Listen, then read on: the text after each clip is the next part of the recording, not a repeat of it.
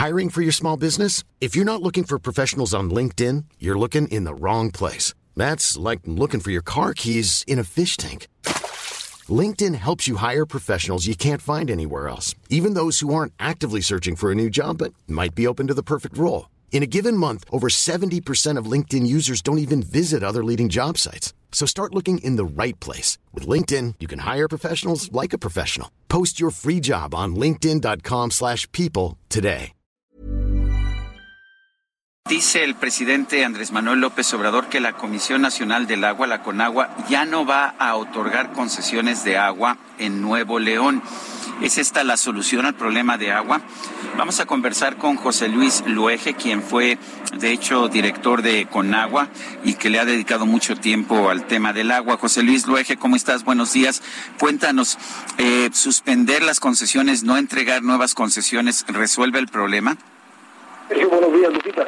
De ninguna manera. Hola, Yo creo que el tema de las concesiones, que Lupita, es una buena administración de las concesiones y lo que hemos hablado aquí en varias ocasiones, Sergio, en mejorar la eficiencia, tecnificar al máximo, innovar, incorporar energías renovables en las plantas de tratamiento, tratar todas las aguas e intercambiar las aguas. No, no va por ahí el asunto. Y déjame comentarte que el decreto que firma el presidente viernes pasado es un, es un decreto incompleto. ¿Por qué? En primer lugar, queda, queda evidenciado el error monumental que aquí hemos comentado de eliminar el FONDE. Lo que está sucediendo en este momento en el norte del país, producto de la sequía del año pasado y de este año, es realmente un desastre natural. Si la CONAGUA declaró emergencia nacional por sequía, la Secretaría de Gobernación estaba obligada a decretar el desastre natural para los apoyos que hay que dar en caso de la emergencia que estamos viviendo, ¿no? Pero claro, como ya no hay FONDEN, el Fondo Nacional de Desastres, el presidente, el secretario de Gobernación ya no puede o no quiere declarar el desastre natural. Pues yo pregunto, Sergio, ¿ya no hay desastres naturales? ¿El que ya no haya FONDEN implica que ya no tenemos desastres naturales? No, eso es un verdadero desastre natural. El FONDEN apoya de manera inmediata a muchas otras afectaciones eh, provocadas por esta Por ejemplo, el decreto es para Nuevo León, qué bien, qué bueno que haya sus apoyos para Monterrey, bienvenidos. Y el resto de los estados, municipios están en condiciones verdaderamente críticas, miles de familias de unidades de riego que perdieron sus cosechas, que no van a poder llegar, que no van a poder cosechar, ¿cómo van a ser apoyados? Pues algo muy incompleto y este tema de no otorgar más concesiones es simplemente declaraciones que, no, que, no, que no aportan, que no ayudan. Oye, entonces este decreto no va a servir de, de mucho, José Luis. Yo creo que el decreto apoya efectivamente el problema de abastecimiento de la zona metropolitana y sí ayuda.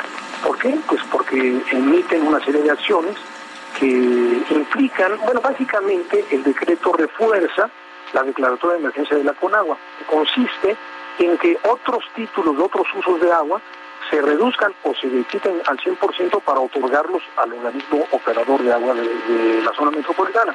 Eso está bien, pero ¿qué pasa con los afectados, Lupita?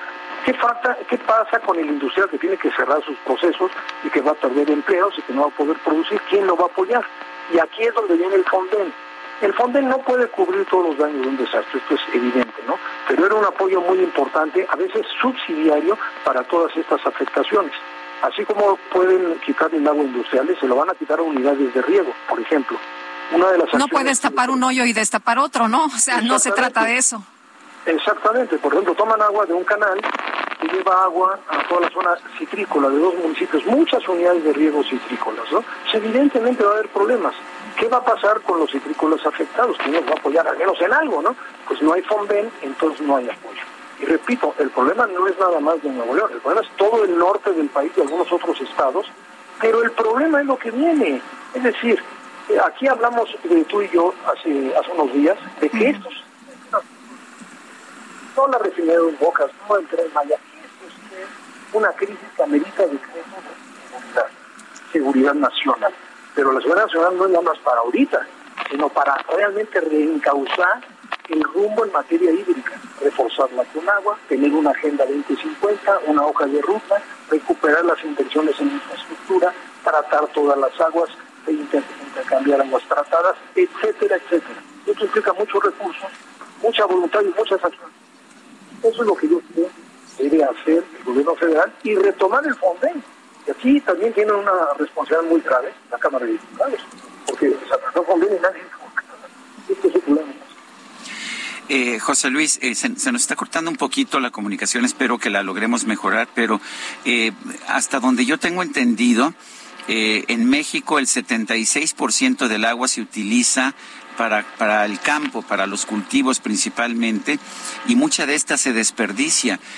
¿No significaría esto que el camino no es cortar las concesiones a industriales que representan, tengo entendido, el 5%? Totalmente, totalmente, este, Sergio. Y por cierto leí muy buena tu editorial del día de hoy. Efectivamente, la parte central, y digamos, en una política hídrica sustentable, en este momento es la tecnificación del riego agrícola, es donde tenemos que concentrarnos, porque se puede hacer mucho más, producir mucho más con menos agua, tecnificando, yendo a, pues, a técnicas de riego por goteo, de por aspersión, etcétera, sobre todo una selección de cultivos. Aquí seguimos regando, por ejemplo, con agua de pozo pura, granos, muchas veces maíz y sorgo se riegan con agua pura, ¿no? Eso no tiene sentido. El grano se debe de regar con agua tratada de origen municipal e intercambiar las aguas. Sí, la industria tiene que mejorar mucho sus eficiencias. Tú lo mencionas muy bien. Hay industrias como la cervecera que han incrementado su eficiencia de manera ejemplar, ¿no? Entonces el tema está fundamentalmente en la agricultura, la máxima tecnificación y en el intercambio de agua desde mi punto de vista. Coincido contigo.